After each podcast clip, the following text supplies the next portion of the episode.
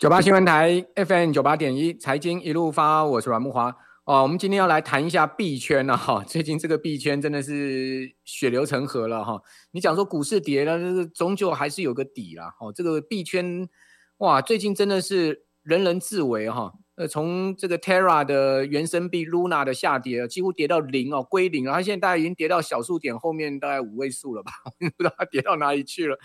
哦，那再加上比特币的腰斩哈，以太币的腰斩哈，让这个币圈的人开始怀疑说，他们过去坚信的这个信念是不是真的出了呃极大的问题哦？因为这一次的币圈的市值的蒸发太可太可怕了。我知道大概全世界主要这个虚拟币啊蒸发超过一兆美金哦，好，这个三十兆台币的市值蒸发太惊人了哈。所以我们今天一定要来谈一下币圈最近发生了什么事情，为什么？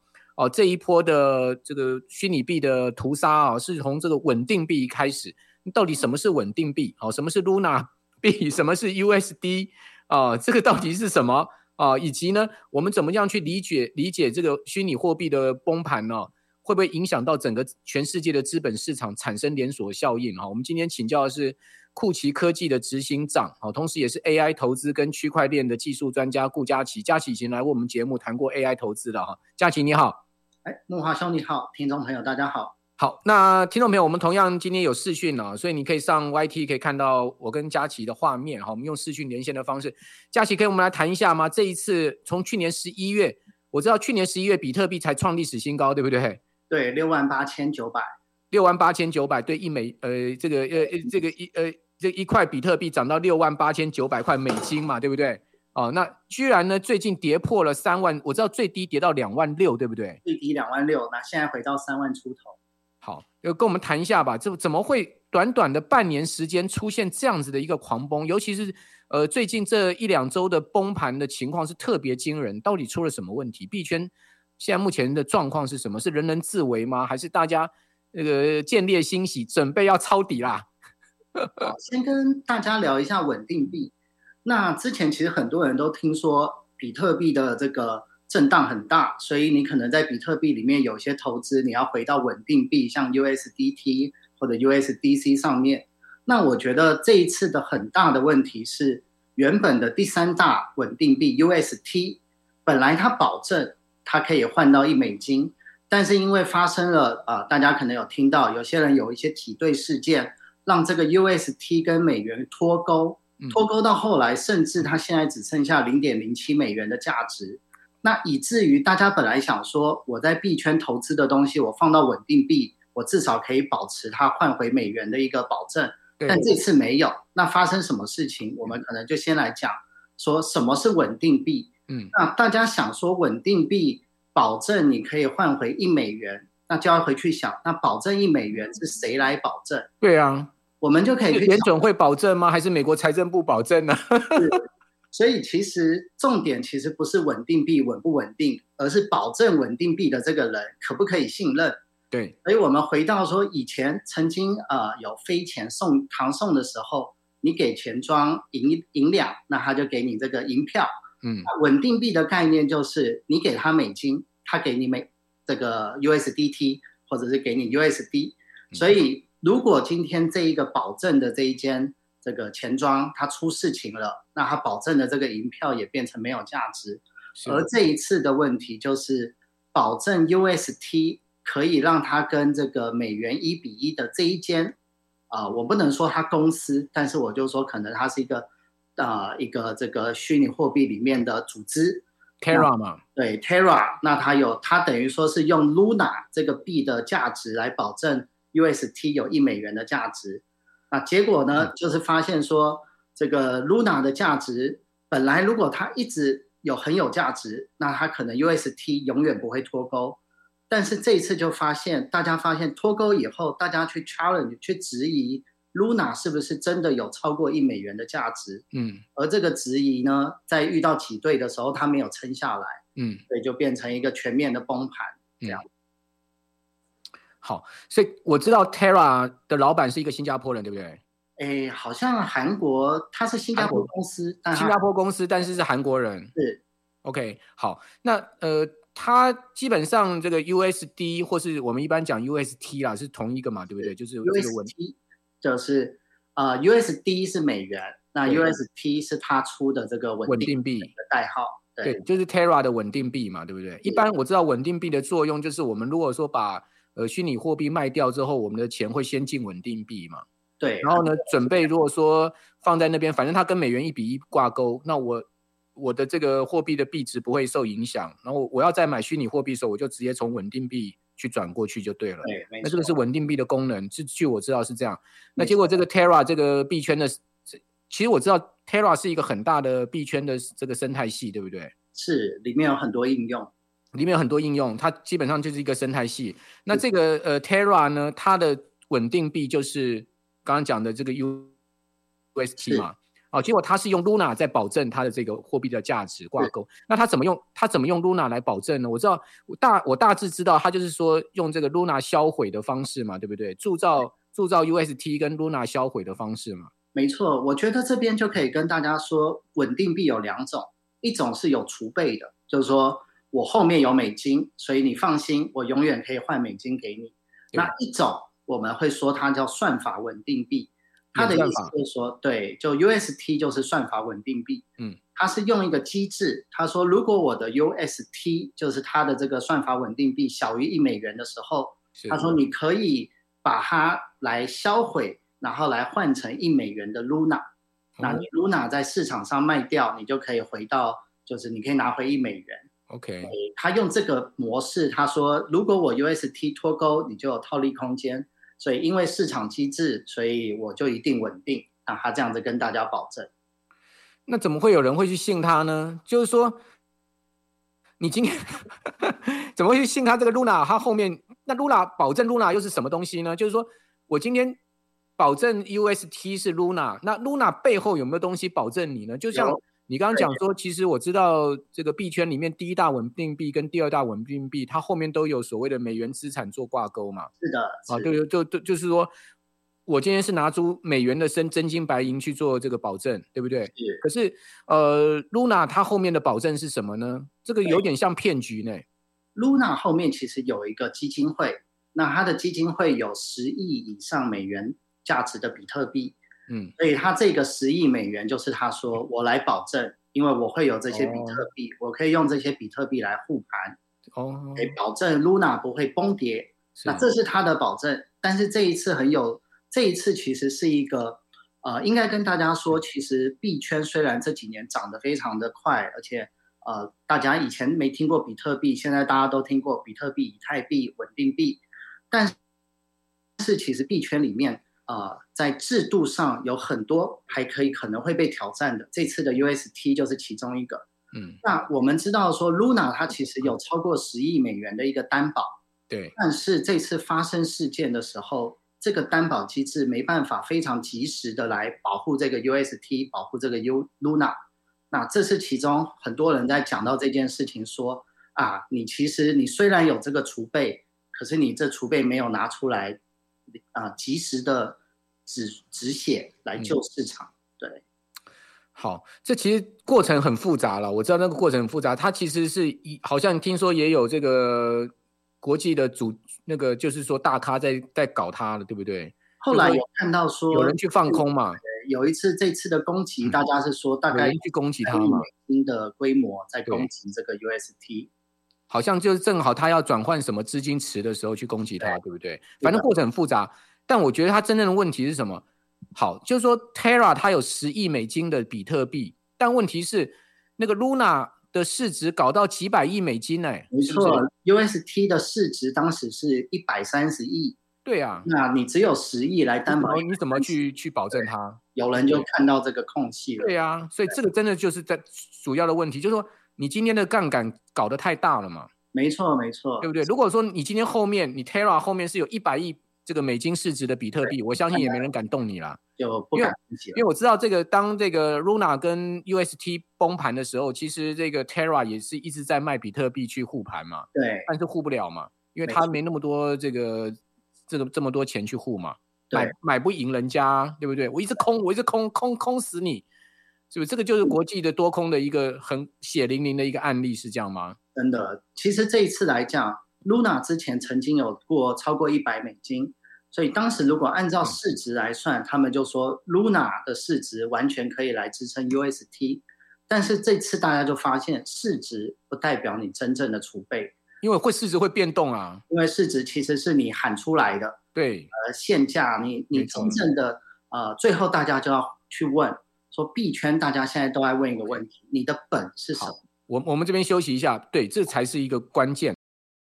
九八新闻台 FM 九八点一财经一路发，我是阮木华。我们有听众朋友在我们留言板上说啊，这个虚拟货币水很深了啊。没错，就是因为水很深，所以我们今天才要找专家来告诉大家到底怎么回事啊！啊，任何金融商品我们都要搞懂哈，不见得一定要参与，但是我们要搞懂，因为他们都有环环相扣的影响性。更何况啊，这个虚拟币啊、区块链啊是未来的呃趋势。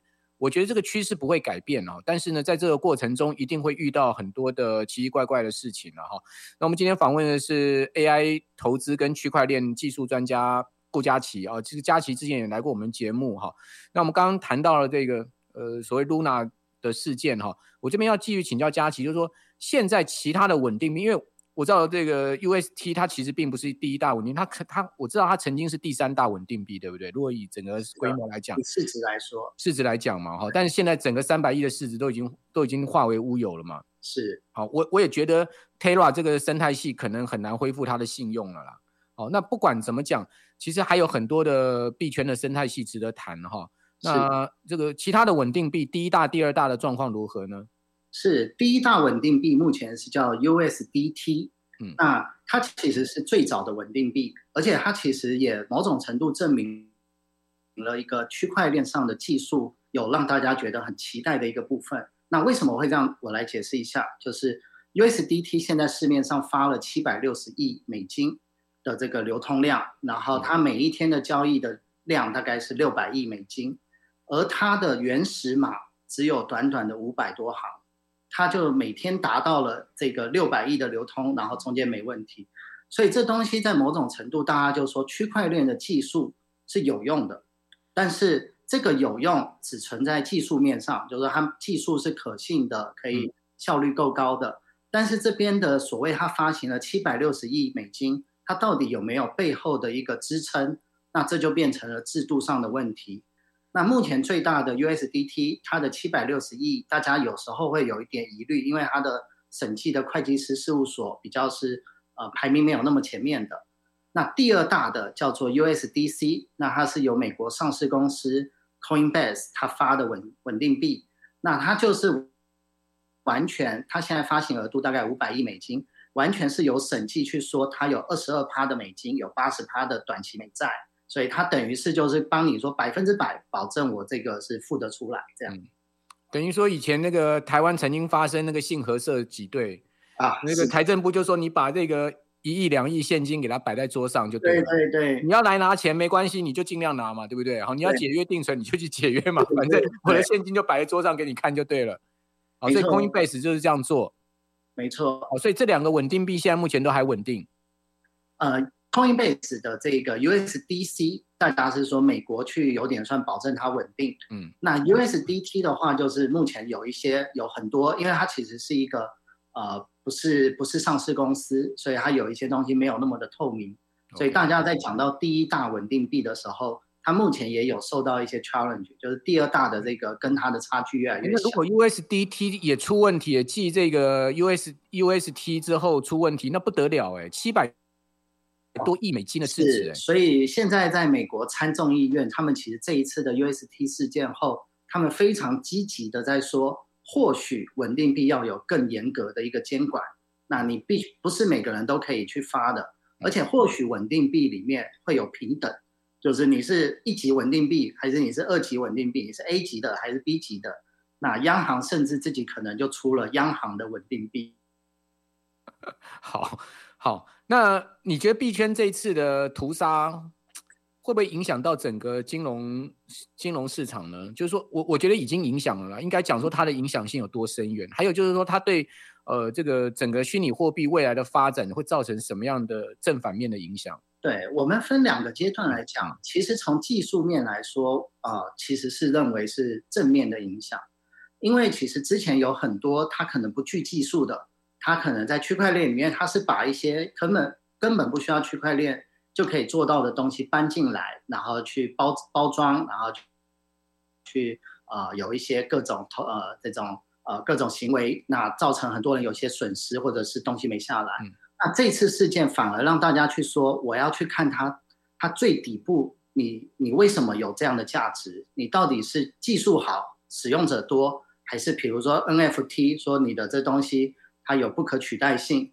那大家反而会去认真的去研究，说你这东西是不是有这个不可取代性？有的话，它就还有它的价值在上面。嗯，那另外一个层面其实是最近其实不管说是这个比特币、虚拟货币或者现实的投资环境，那都是一个相对低迷的。那我觉得这边就是两边互相影响。